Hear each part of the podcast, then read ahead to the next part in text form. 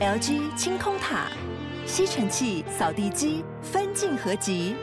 二合一省空间，双击自动除尘，双机一体轻而易举。LG 清空塔。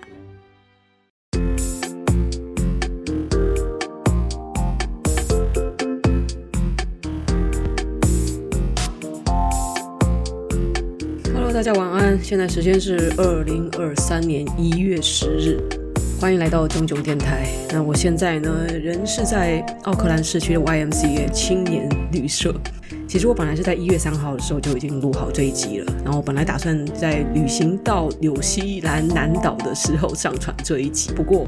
没有想到哦，纽西兰的不管是北岛、南岛，还是旅游的大城市也好，荒郊野外也好，这个 WiFi 的网络之烂啊，实在是超乎我的预期啊！然后大家听到我现在声音有点沙哑，对不对？没错，因为我是在跨年之前哦，十二月三十一号哦，新冠确诊的时间应该是在二十八号左右。然后三十一号的时候，我的症状真是出现头痛死，幸好随身带的普拉疼，嗯，事先先在奥克兰的市区买了普拉疼，一路呢。边病哦，边一路这样子撑着旅游，也是整整的就撑了七八天。然后回到奥克兰的时候，症状差不多结束了。呃，关于确诊的事情嘛，我们稍后再讲。但总之呢，就是因为网络太烂了，我今天好不容易在 YMCA 终于有办法呃有网络上传了，我就发现之前的之前的 Podcast 录了整个音质爆掉，不知道发生什么事情。今天重录，但是呢，大家应该又会听到我的窗外风声呼呼作响，那是因为现在呃今天不知道为什么奥克兰有一点台风的样子。不管怎么样呢，就先录这一集跟大家闲聊一下。我发现。纽西兰真的是一个很边缘的国家。我早在十月还是一月的时候，我就已经讲说我要在纽西兰嘛。但是呃，那时候因为预期我应该要先到澳洲去，所以呢，我是说我要到南半球旅游。然后听说的人都自动忽略了纽西兰这个国家，都认为说我应该就是去澳洲。这真的是一个很容易被忽略的国家。想想嘛，纽澳，纽澳。大家可能会比较记得，就是澳洲的牛肉，纽西兰的羊肉。可是真的要提到纽西兰，好像有什么除了羊以外的特别的象征性的东西，很少人想得起来哦。我也是来了之后才对这个国家有比较清楚的认识啊。总之，这是一个很边缘的国家。那它呃，这里原住民是叫毛利人。那是在好像前几年，二零一三年的时候，考古学家才正式确定了毛利人的祖先居然是来自台湾。啊，好像是台湾花东地区的原住民血统是一样的，所以之前有新闻不是报道毛利人从纽西兰跑到台湾去，就为了认祖归宗啊，那也是一个蛮有名的一段佳话。好像你们应该听到我这个北京腔很严重，这没有办法的，因为我是在这里报了当地的团，那我又见我的老朋友是北京人，所以讲话讲话啊，就这这讲着讲着就跟他们一起卷舌了。我跟各位讲，我回台湾时几，我好不容易把这个腔调稍微稍微的稍微修正的变成比较台一点，光。当我在这边才几天时间，我的口音完全被那个翘舌的那个北京腔同化了，就跟他们讲话就不知不觉讲话就变成那样子。我现在已经很努力的、很努力的，我想要回忆一下到底嗯字正腔圆的台湾腔是什么样子，但是应该短时间内回不去了。但是呢，等到我调到那个时候、呃，再要录音的话，也不知道要等到牛年马月了。好，不管怎么样呢，就就先录。那如果你们先听了不舒服的话，就自动忽略这一集，或是呃，你可以把它当成一个就是特殊的一非常特别的一集啊，这一定是要，我近期以来。可能会是这一两年来听到我这个卷舌、卷舌、翘舌音特别重的一集。来纽西兰旅游啊，应该有很多很多细节可以分享啦。今天就不聊太多了，先讲确诊的事情好了。确诊，呃，有很多人惊讶说啊，我出来了之后居然阳了，那阳了之后还可以在国外趴趴走吗？当然是当然可以的，因为纽西兰在十月的时候，他们就已经完全的放飞了啊，整个国家放飞自我，人民放飞自我。他们现在怎么边境检疫什么的完全不用啊，你发着烧你也可以下。飞机直接进来，你就算边咳嗽边感冒，人家没有国家管你的，你生什么病都可以进来。他们的国家政策嘛，倾向于已经把这个肺炎当成是就是完全的流感来治了，当流感来看待。像我这次呢，我也搞不清楚到底是在哪一天从谁身上传染的。嗯，我记得我是在我在奥克兰，从二十五号一直待到二十八号。二十八号的时候跟了当地的团，然后当地团啊有一些是从嗯没有从中国大陆来的，有好几。个，有一团的什么年轻王美啊、跟一些小男生从澳洲来，应该都是大陆人，还有一些是从美国来的台裔。然后还有是从澳洲来的香港人哦，就是一个拼起来很很多元的一个族群，但是大家就是华人的团，因为我们是华人导游嘛。先出现症状的，我猜应该是从澳洲来的那一群那年轻小王美哦，不知道哪一个人先出现的症状，好像他们其中有一个人好像不舒服，就传到了我们，因为是搭游览车嘛，本来我坐在后面，那前面的人开始咳咳咳咳咳，然后不久之后整车人都在咳，但是不是说搞得好像就大家都很惊悚，老人家嘛就主动的戴上口罩了，当时。老人家都好像因为很小心的关系，所以他们都没有什么症状，也有可能是因为他们疫苗打三针四针都防范的非常周全。那年轻人嘛，在车上也不戴口罩，在机场也不戴口罩，饭店都不戴口罩。哦，这样听起来好像很惊悚，但是真的是出了国外之后才发现，哇，台湾的整个这个环境真的是华人嘛，怕死，太小心了。在我来奥克兰的时候，我就发现，那整街基本上机场出来的时候，可能还有些人戴口罩吧，就几个人，连移民署的人都不戴口罩。完全没有人在戴的，就少数几个戴的人，几乎都是华人，华人的家庭，整家人，然后大的小的都戴口罩，白人啊，这有色人种啊，几乎都完全就是不戴，好像没有把这个病当回事的。就算你在里面突然咳嗽啊、擤鼻涕啊，就一口老痰要吐出来啊，也没有人面露惧色的样子，就是把你当成就是哦感冒了那种感觉。我是听当地人说，因为疫苗覆盖率，他们好像有达到八成还九成，就是比台湾稍微高一点。再者呢，是因为当地人他们对现在的的 Omicron 的病情都已经熟知，就是轻症啊，可能连感冒都不如，就是没有感冒那么严重。所以其实他们真的要确诊的，他们也不是那么担心。确诊了就当感冒治嘛，就不舒服就在家里家里休息嘛，也不用送到医院嘛。呃，真的是很严重很严重的再送到医院。但是那个本身因为现在的重重症的案例实在是太少，然后纽西西兰又是本身是一个非常奔放、非常爱玩的一个个国家。你看看他们什么高空弹跳啊，什么滑艇啊，户外活动，有空再跟大家介绍啊。他们这里。真是太会玩了，怎么会发明这么多很多玩命的东西？就是一个很会享受、很会享乐的国家，这个人民，所以也可想而知呢。他们是迫不及待的，能解封就快解封，可能迫不及待，那政策还没下来，每个人都已经放飞自我。我这几天呢，一边咳嗽一边到处喷病毒的状态，我还是在这里趴趴走，然后就没有人拦着我，也不违法，顶多就是我自己要保护其他人，也保护好自己。在人群多的地方，我还是戴上口罩。那可是呃，去走山上的步道啊，嗯，冰川步道啊，到海。边走啊，湖边走啊，我戴上口罩都会被别人笑了。他就说空气那么新鲜，你还戴口罩？哦，我就说我现在流着鼻水，我可能还会打喷嚏。他们就说离这么远，谁怕你啊？哦，他们都这样讲。所以后来我在户外的时候，我基本都就是没有戴口罩。然后也正因为刚好，反正都已经确诊了，就想说就豁出去了吧。我已经天不怕怕地不怕。那反而是因为确诊的时候呢，除了在人群多的地方，我会稍微戴一下口罩，保护一下别人以外，一路上没戴口罩，我玩得很开心。不要有人想要 diss 我。说啊，我在外面散播病毒啦！我跟各位讲，这是在国外，真的大家就是很平凡、很平常的事了。因为到后期啊，我的症状已经差不多好了，但 整车人都在咳咳咳咳咳，但也没有什么，就你得一下，我得一下，就大家都阳过一遍之后，大家都不怕了，都已经上 buff 了，大概就是这种感觉吧。呃，在入境的时候嘛，还有发生一些有趣的事情，不过就就等到下次有空再谈啦。那我觉得这次旅行的最大的感想呢，就是因为以前可能这是过去三年或是。我在过去的十几年一直待在很小的环境里面，呃，出国顶多可能去日本、去去那个东南亚之类的就度假的国家，但没有真的好好在一个像是像这这次的旅行就自助的性质比较重一点，有跟来自各国的华人深入的交流，也不是说大开眼界，而是真的会发现说台湾现在的气氛，整个社会的氛围会不会是太拥塞了？好像我们有点聚焦在太很小的事情，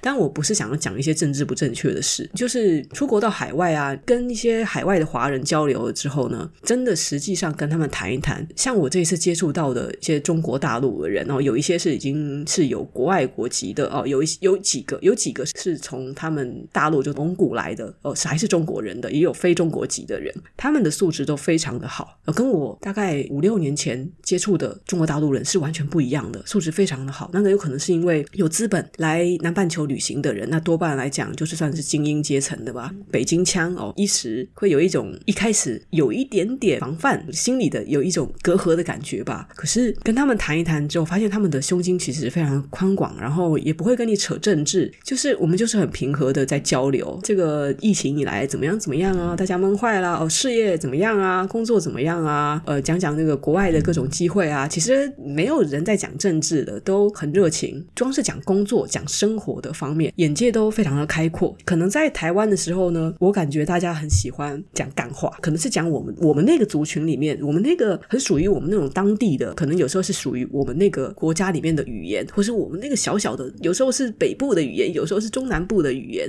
但是当你在接触外国的华人哦，尽管你都都是讲中文，可是跟他们说的时候，从他们的世界里面看到很不一样的观点。就比如我跟一个从澳洲来的一个一个，应该是看起来年纪应该比我大一点的女生，她以前是在上海，好像要上学吧，后来去澳洲，她在澳洲工作，然后在那边结婚。这次她是趁她的家人，她也是蛮国际化的家庭，呃，她家人回新加坡去照顾她的那个婆家还是干嘛的，反正她就放假给自己放假，呃，有两个礼拜的假，他就从澳洲跑来纽西兰玩。然后他说上次玩了北岛，这次要玩南岛，那就顺便就跟他谈了一谈工作的情况啊，然后他家庭的什么情况啊，人也是非常的豪爽，就是这个人食量还特别大，所以我们每一餐都在关心他吃饱了没有，吃饱了，吃饱没有。有一些风土民情不一样的地方吧，我感觉就是台湾人呢，可能就是人熟了以后才比较会开玩笑，尤其是开一些比较稍微越过界限的玩笑。可是，在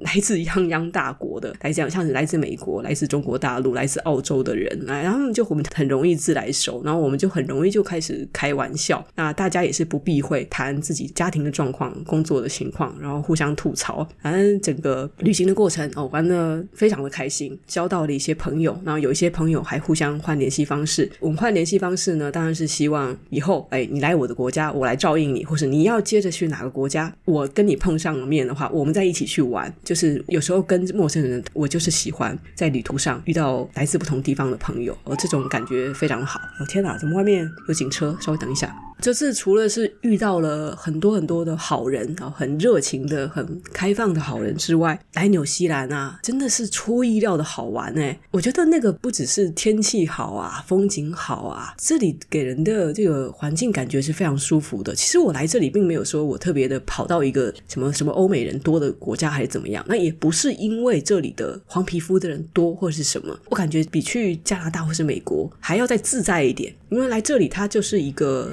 外。外面实在太吵我，天呐。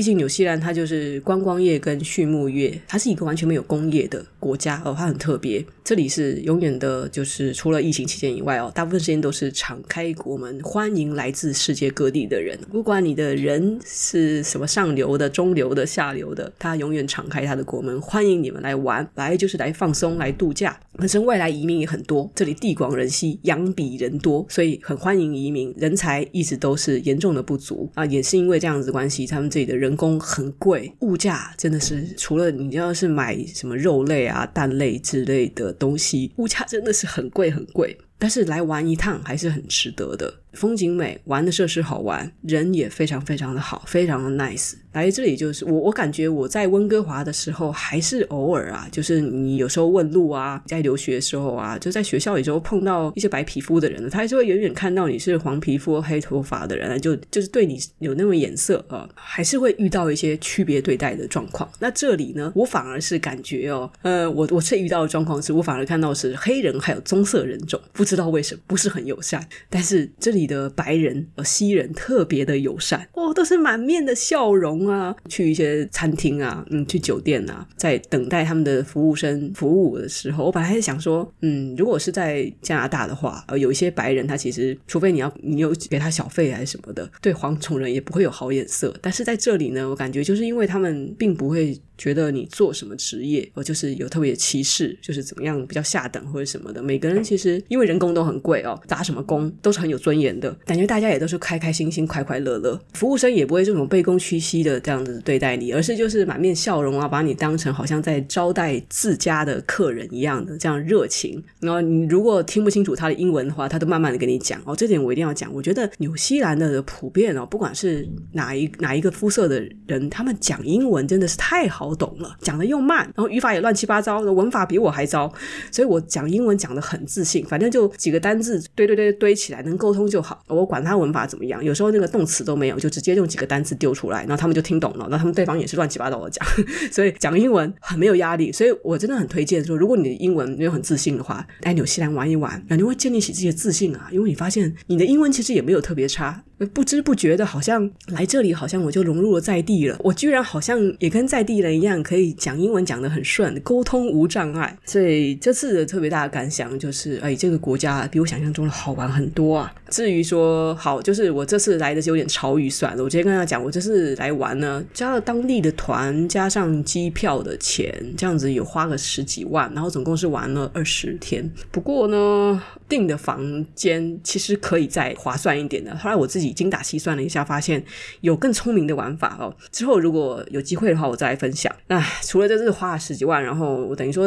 我在网上的工作直接停工，所以我损失的案件也是非常多的。所以我这样子算一算哦，嗯，这是停工加上跑出来度假，这是花了好大一笔钱呐、这旅游费。花了非常大一笔钱，毕竟嘛，我又不是什么玩乐型 YouTuber 哦，也不是旅游型 YouTuber，我出来玩这些经历啊、影像啊，嗯，是没有办法换成钱的，没有办法给我带来什么广告费的，所以呢，我出来就是纯消费，不是工作。那我也打算，本来我就是要来享受的，我也不想要什么紧张的，每到一个地方就拍 Vlog 啊，就是那边比半天啊，还摆 pose 啊，还解说啊，我就是打算放松来玩，就是拿着个手机随便拍，然后一路拍一路拍线动。如果有人有追踪我的 IG 的话，你会看到就是我在旅游期间呢、我就是不断的 po 限动，也没有没有上 YouTube 啦，就根本就懒得剪了。我知道我不知道会不会剪。我觉得我可能就懒了。我这次真的就是很放松，真的真的真的是花了很多钱，但是就觉得很好玩。现金少了，在股票市场当然是跌得很惨。我是知道的，我就大概大概我离开台湾之后，其实我已经预期了。像我我最后在 IG 上面更新的时候，我就已经讲了，就是我已经把大部分的个股就是清掉了，有一些觉得体质还不错的少数的电子股留着，但是部位非常非常少。然后我就跟大家讲说，我下一次的积极操作我会在三。月以后，但为什么？那是因为我我在一月以前，我十二月，我是在十一月的时候，我就已经跟大家讲了，我认为。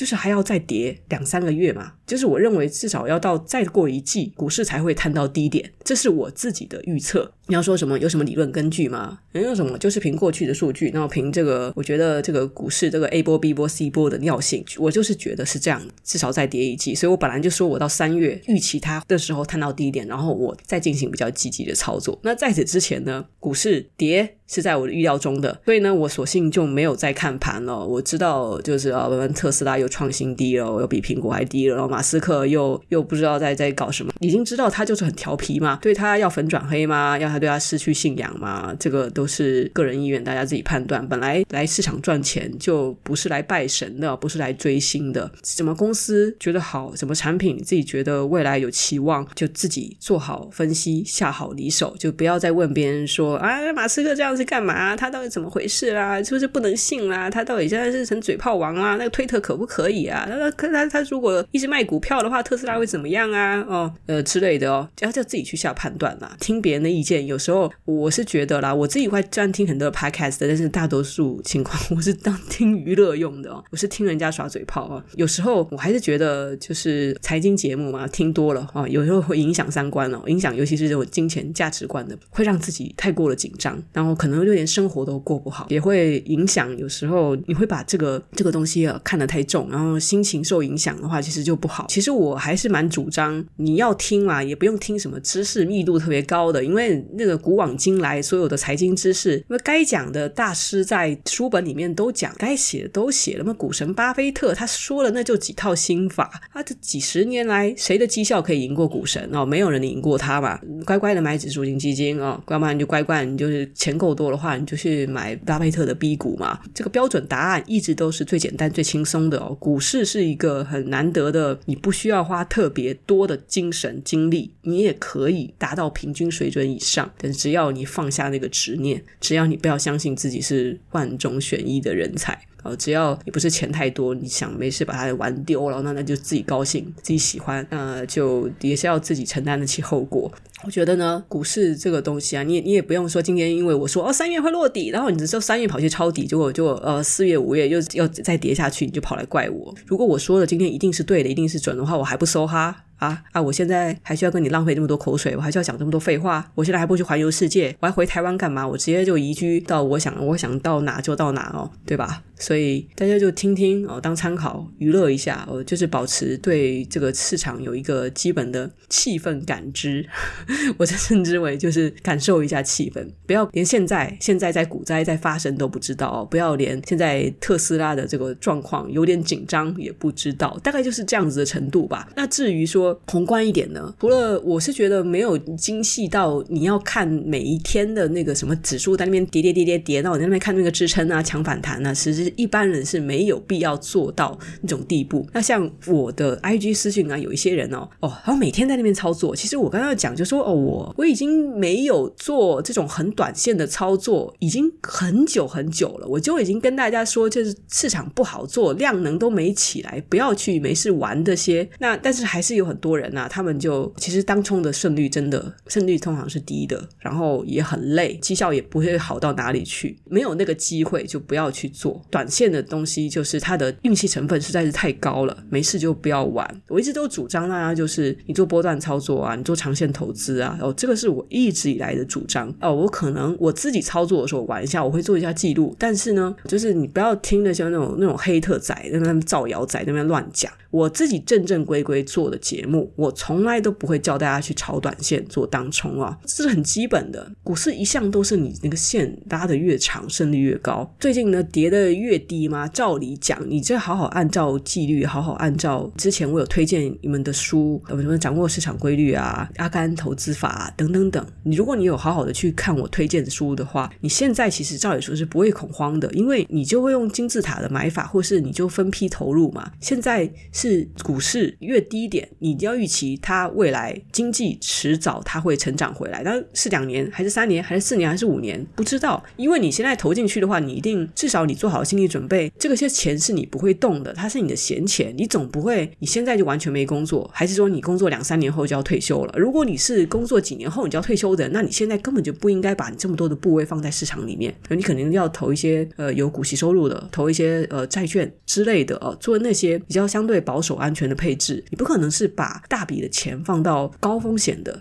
高波动的资产里哦，这些都是很基本的。像那个《投资金律》这本书里面就已经有写了哦，其实不止这这本书，我推荐的那一系列书，我一直都有放在书单啊，我也反复的讲了很多次。所以这是为什么，不管是我家呃 DC 群组，我还是在 IG 里面放书单啊，就我真的没有藏私。我自己看什么书，那我认为的这个投资准则是什么样子的，我一直都跟大家讲。除非你觉得我我这样子做的还不够，我还得把一本书这样子翻出来，这样一本一本这样念给你们听，我这样才叫做说哦、呃、有贡献哦，才叫做有分享资讯的话，那我也没辙了。但说真的，那没有什么意义嘛。终归到底，大家还是要自己去吸收那些扎实的资讯。好，所以现在在这个股灾期间呢，我建议大家也不要慌啊，已经卡在里面的资金嘛，你就自己看一看哦。如果不是指数型基金哦，不是那种可以放长线的，就是你自己都搞不清楚自己到底买什么东西，然后还要成天问说该不该砍啊，什么会不会涨回来啊之类的，那样子的公司，那样子的资产，就拜托自己都搞不清楚这个在到底在买什么，该停损就停损。然后指数型的，你你相信台湾经济向上，美国经济向上，你不要买到什么冰岛啊，还是什么奇奇怪怪什么日本啊，等等这种那种箱型市场或者长期趋势向下的？市场，那照理讲，你放着放着，迟早有一天等到它回来的，除非真的？是发生什么意外啦。像我就觉得美国的？经济可能在未来，我觉得三到五年。之内嘛，它会有这种经济衰退的危险，可能会等稍微久一些。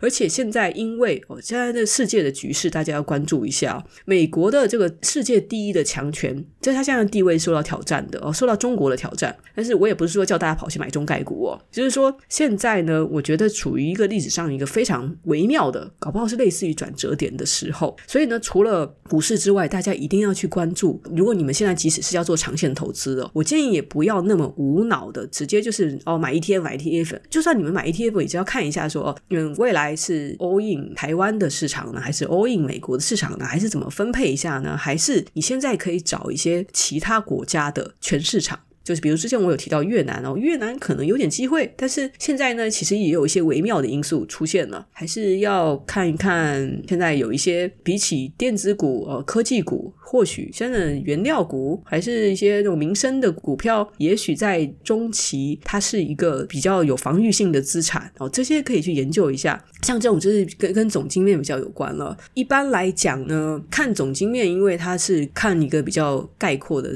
资料数据啊。那有时候你是用那种什么小天才一样的这个、这个这个感觉，你也可以感觉出来，那景气景气不好哦，这什么东西卖得好，什么东西 大概就是那种感觉。那我觉得看总经面呢，有很多很多的资源，那你可以去感受一下。如果你是想要就是看专家分析，那这这个网上也是有很多订阅的文章啦，但是。不管是科技的趋势啊，还是个股的，你现在想是像关注原料啊，还是要关注那个民生企业啊，还是你想去看一看，什么疫情之后有什么特别的机会啊？经济、政治方面的资讯来源，如果大家真的有那种资讯焦虑的话，那我会推荐，就是你就看《华尔街日报》吧。所以呢，这次就欢迎我们的干爹，其实已经夜配一段时间，但是我一直到今天才才有空上传这个哦。然后欢迎今天的风传媒和《华尔街日报》的赞助哦。即日起到一月十二日，《华尔街日报》的中英和日文版通过囧囧的专属连接，原价是一万三千九百九十六台币每年，现在特价呢是三千九百八十八台币。那这个价格呢，乍看好像跟其他你们看到的这个很多呃 KOL 或是这个官网的方案是差不多的。不过呢，呃，要跟各位就特别说一下哦，这次呢，我们的前六十名的订阅者哦，